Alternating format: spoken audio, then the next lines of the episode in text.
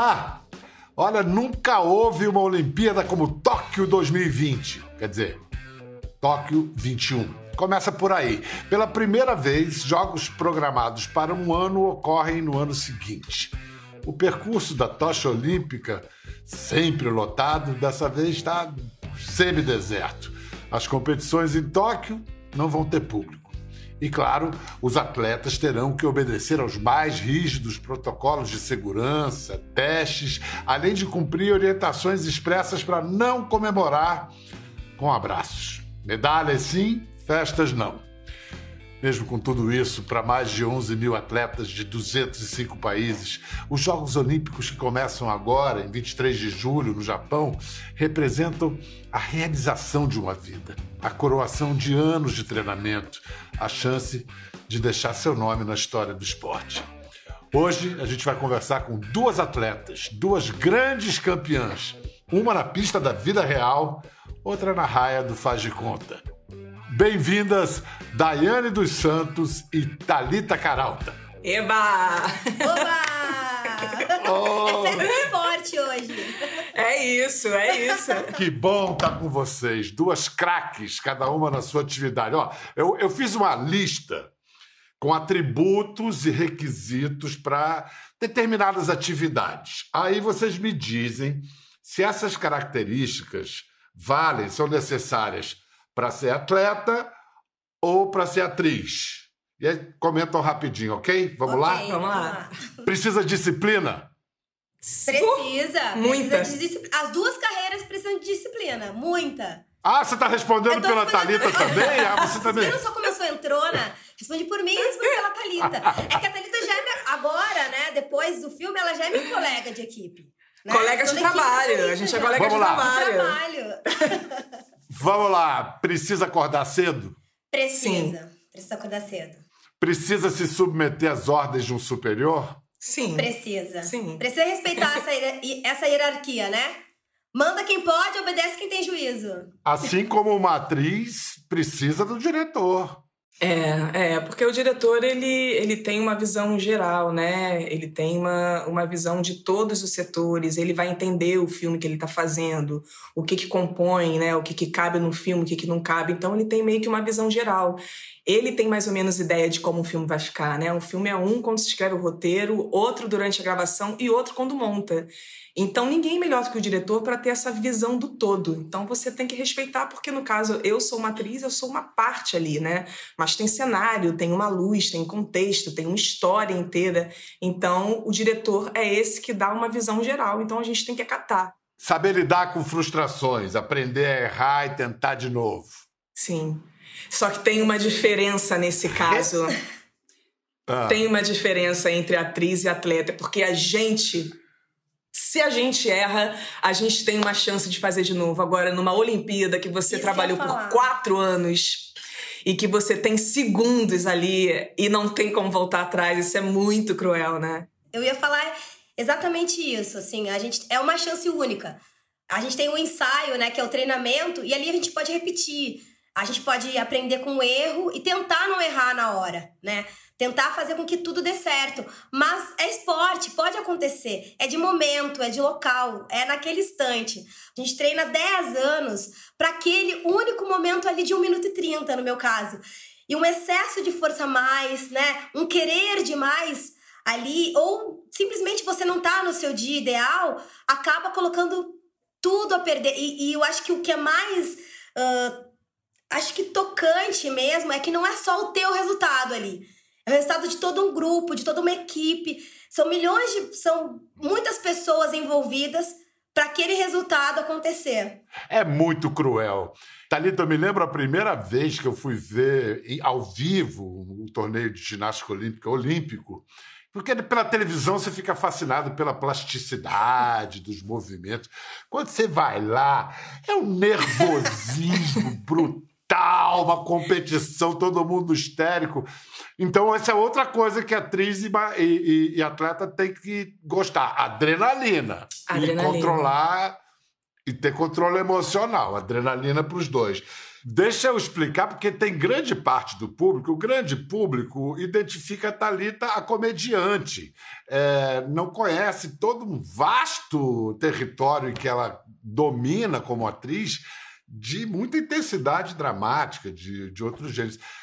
Talita, por exemplo, agora estrela esse filme, chama-se 4 por 100, Correndo por um Sonho, do diretor Tomás Portela. E a gente sabia que ela era comediante, sabia que ela não era só comediante, mas a gente não podia imaginar que ela fosse atleta.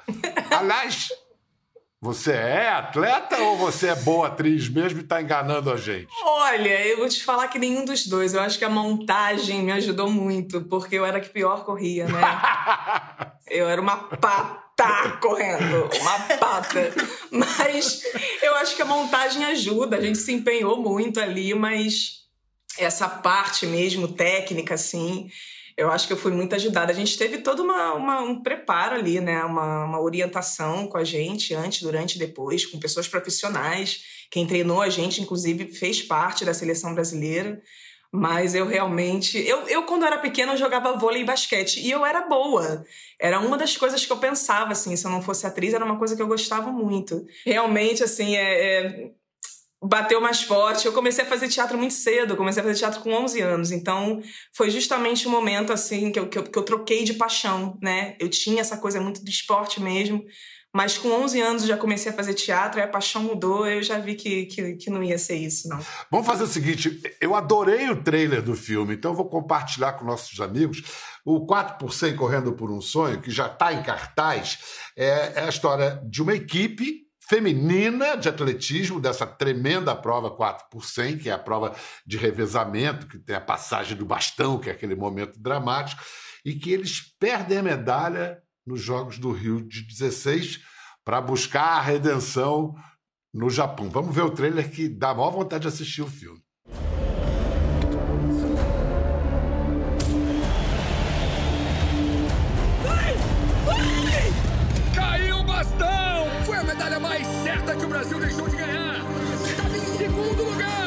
Uma tragédia costuma unir as pessoas, né?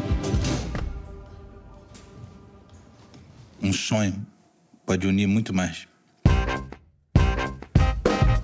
O Brasil deve levar cerca de 250 atletas para o Japão. O revezamento é a única modalidade de atletismo que é coletiva. Você precisa de quatro para ganhar, só precisa de uma para perder. Vem, e se cuida dessa bosta de joelho. A gente precisa acreditar. Precisa trabalhar juntos. A gente precisa de concentração. Ninguém acha que a gente tem chance.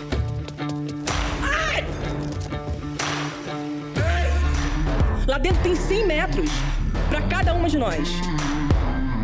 Nós quatro, juntas.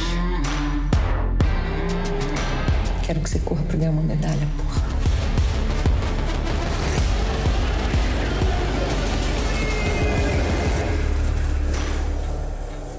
Rapaz! Forte. Daiane, engano, você viu engano o filme? bem, né?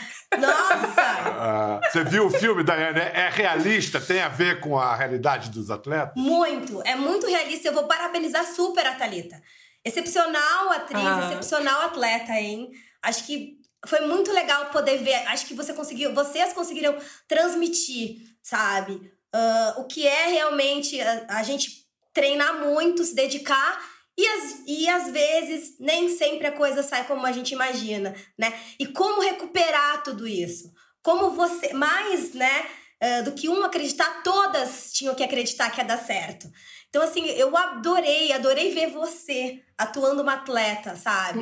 A gente poder ver o, o esporte sendo representado pela dramaturgia brasileira.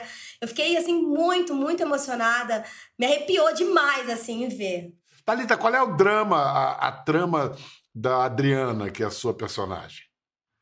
É, a, a, a trama da Adriana ela tá ligada diretamente ao personagem da Fernanda, Fernanda de Freitas, que faz a Maria Lúcia. Elas tiveram um choque nas Olimpíadas de 2016 e deixaram o bastão cair. só elas sabem o que realmente aconteceu, né? O time inteiro perdeu, o time inteiro sofreu com essa derrota, mas só elas sabem exatamente o que aconteceu. Então, a partir daí, dessa derrota de quatro anos atrás, em 2016, a vida da Adriana ela toma um outro rumo. Né? A Maria Lúcia vira é, é atleta barra garota propaganda, é, atleta número um, super famosa, e a Adriana fere, né? Ela machuca o joelho, ela tem uma contusão séria, e aí o, é, o, o, o, clube já trata de uma outra maneira, né? As atletas que, que são uma dúvida. E ela vai para um limbo, assim, ela vai virar lutadora de MMA, mas não é o, o, não é onde ela defende melhor o futebol dela.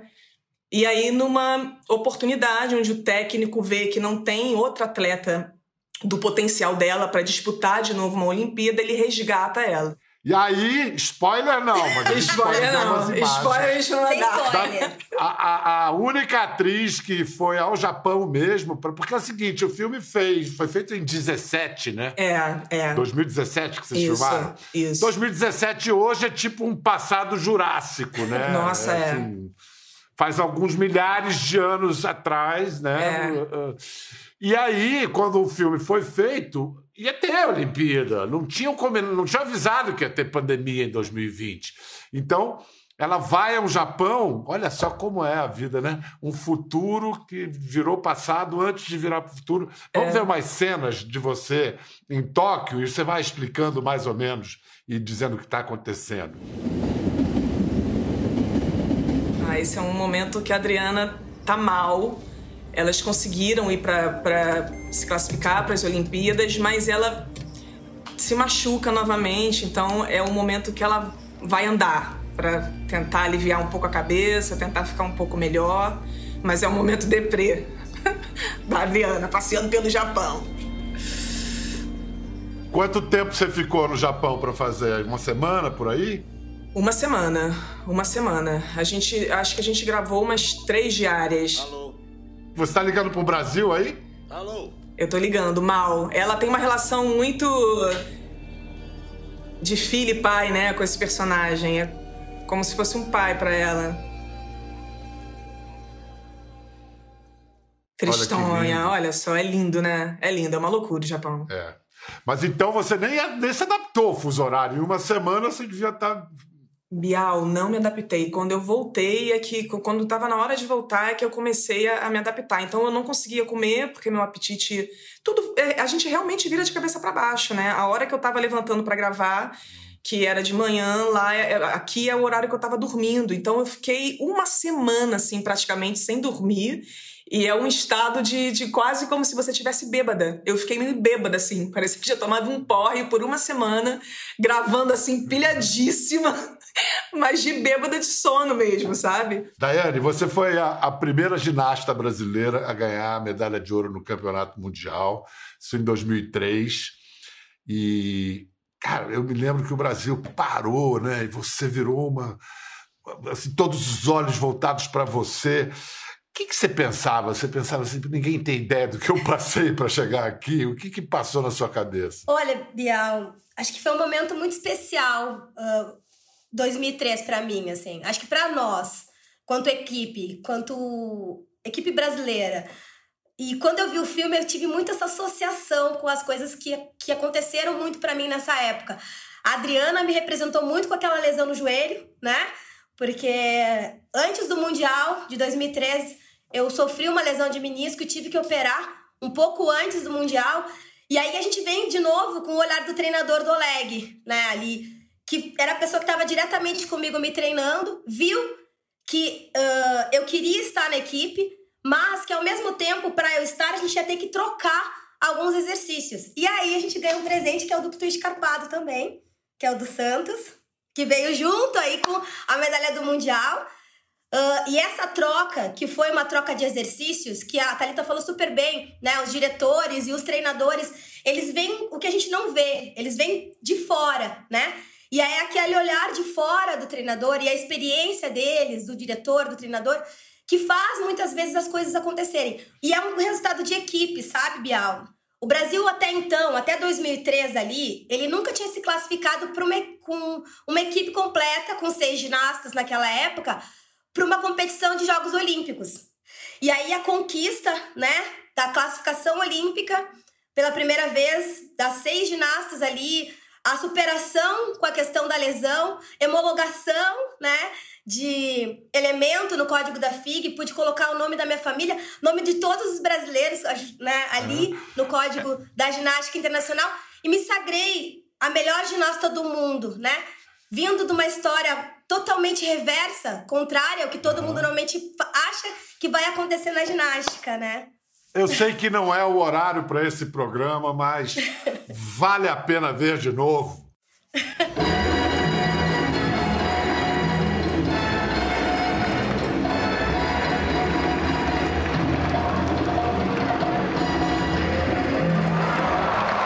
Esse é o duplo twist, né? Esse é o duplo twist carpado. A ideia desse É, elemento. Bial, veio do Oleg. Aham, Foi aham. uma troca de, de, exercício, de exercícios na série. E que nunca ninguém tinha feito, por isso to- ganhou o seu nome, né? Exato. Esse foi no ano seguinte, né? Brasileirinho. Nossa, isso foi muito emocionante. Eu lembro disso. Foi muito emocionante. Olha, o Brasileirinho, tem uma ligação emocional com essa. Eu falei que ele virou a melodia da minha vida, né? Essa música, ela foi muito forte. Posso imaginar. Foi muito forte, assim, a, a ideia da gente usar músicas brasileiras naquela época. Não só eu, né, tinha uma melodia brasileira compondo a série de solo, mas todas as ginastas do Brasil.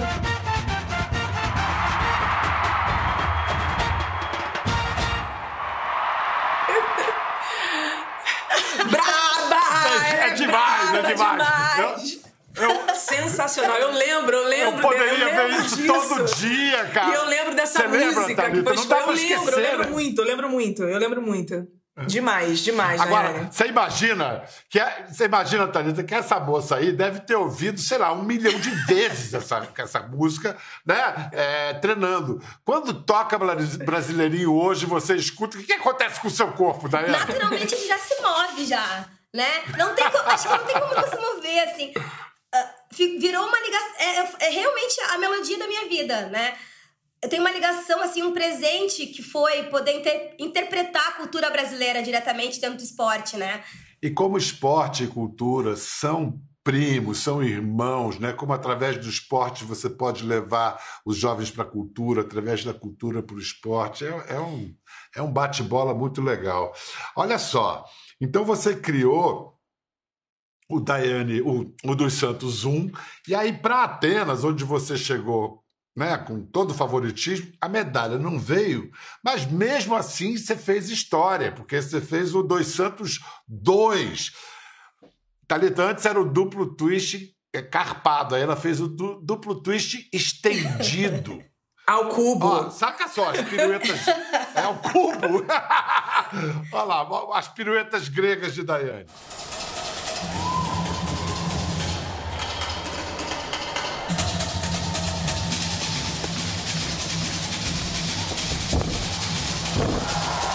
E aí foi aquele pezinho, aquele pezinho pra fora. Aquele passo a mais, gente. A gente erra por excesso também. Aquele passinho a mais ali, excesso de força, foi-se medalha, né? Então você já sabia que tinha perdido ali. Você sai. Olha só, vamos observar como você sai e explica pra gente o que, que tá na sua cabeça ali.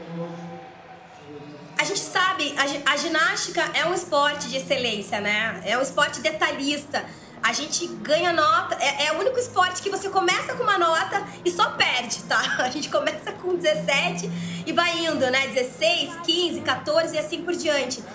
E um erro, um dedo às vezes fora do lugar, é, por milésimos a gente perde uma medalha, por milésimos a gente perde uma posição.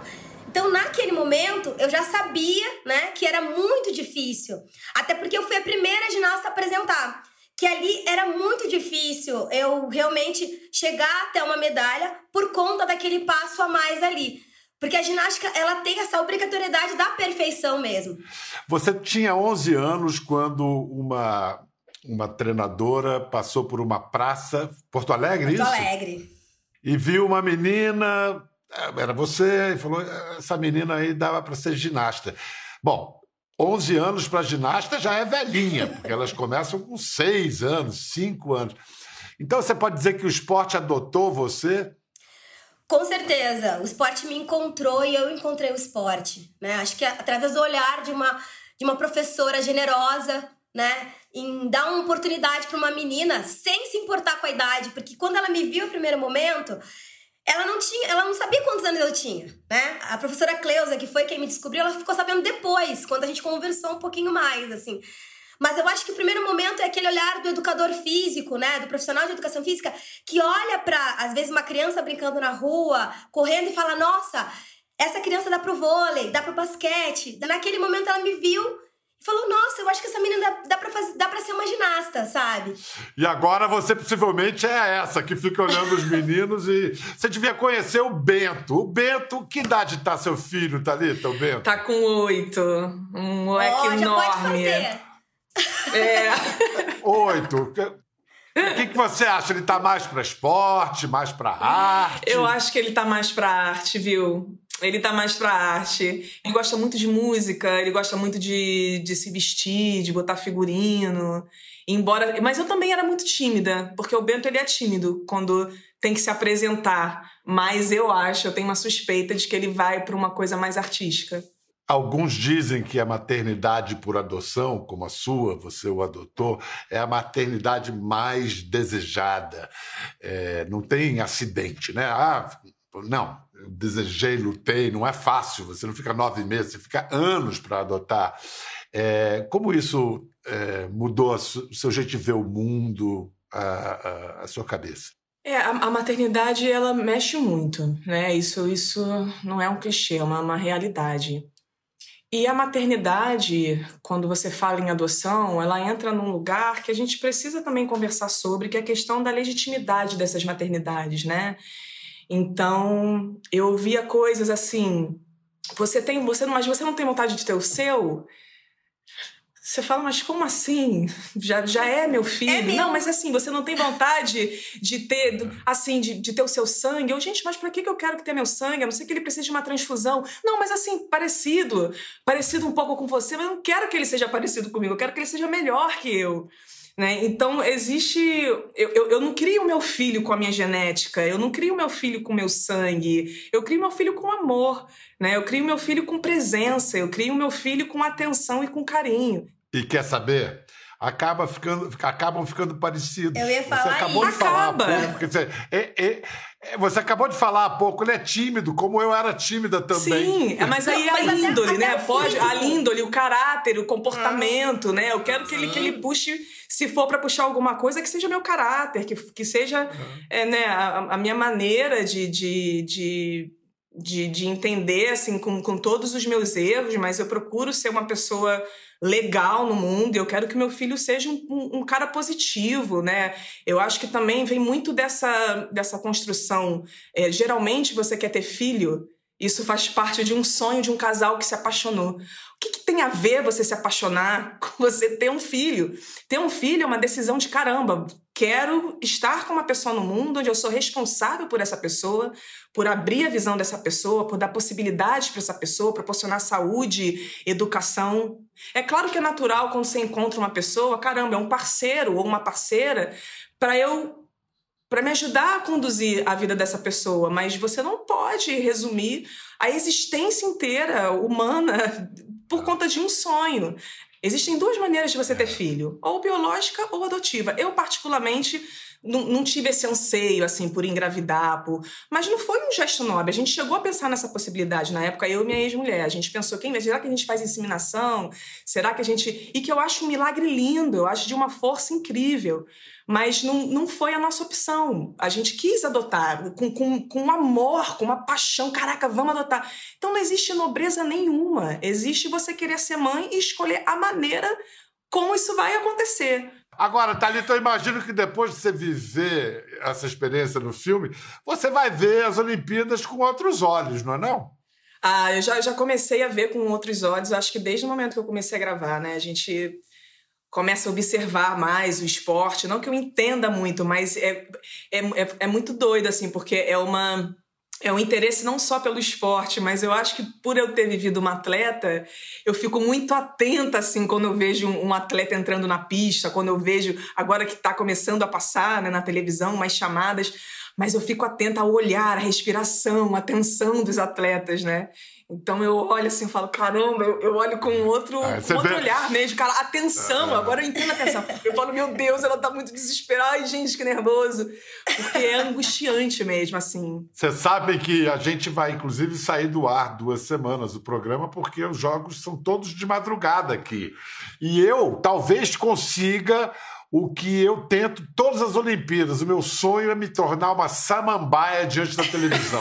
Não sair não sair da frente da televisão. Eu adoro, eu vejo eu tudo. Também. Eu Qualquer gosto. esporte, eu, quero, eu fico vendo assim. E vem cá, na boa, sem ser, sem ser torcedora demais, só um pouquinho. Você acha que a gente tem chances de medalha na ginástica? Temos, nós temos muitas chances na ginástica. A gente tem, a gente tem, já tem medalhas olímpicas no masculino, né? E aí a gente tem Arthur Zanetti, Arthur Nori que compete, Chico, né? Que foi finalista olímpico. O Arthur Zanetti, tanto Nori já tem medalhas olímpicas, né? O Arthur já foi campeão, medalha de prata em 2016. O Nori foi medalha de bronze. O Chico finalista. E a gente tem Caio, que foi agora, acabou de competir no PAN, competiu super bem, vem recebendo. Acho que é o nosso melhor resultado vindo aí de individual geral, que é os seis aparelhos. A gente tem muita chance. E no feminino também, a gente tem duas grandes representantes, que é a Flavinha, que é, ó, né? Acho que a minha simpatia da ginástica não vou falar só brasileira, mas do mundo, né? E a Rebeca Andrade. Então, pode ser que agora venha essa, acho que essa tão esperada medalha do feminino que a gente aguarda tanto. Enquanto isso, vamos todos nos vacinarmos para a gente ficar imunizado, para a gente pouco a pouco, né? Superar esse tempo terrível da, da, história da gente, do Brasil e do mundo. Daiane dos Santos, muito obrigado, uma honra ter você. Thalita Caralta também, que felicidade, sucesso para o 4 por 100. Obrigada. Esse filme que já está em cartaz nos cinemas e sorte pra gente nas Olimpíadas. Até a próxima, gente. Ficou curioso para ver as imagens do programa? É só entrar na página do Conversa no Globoplay. Tá tudo lá. Até a próxima!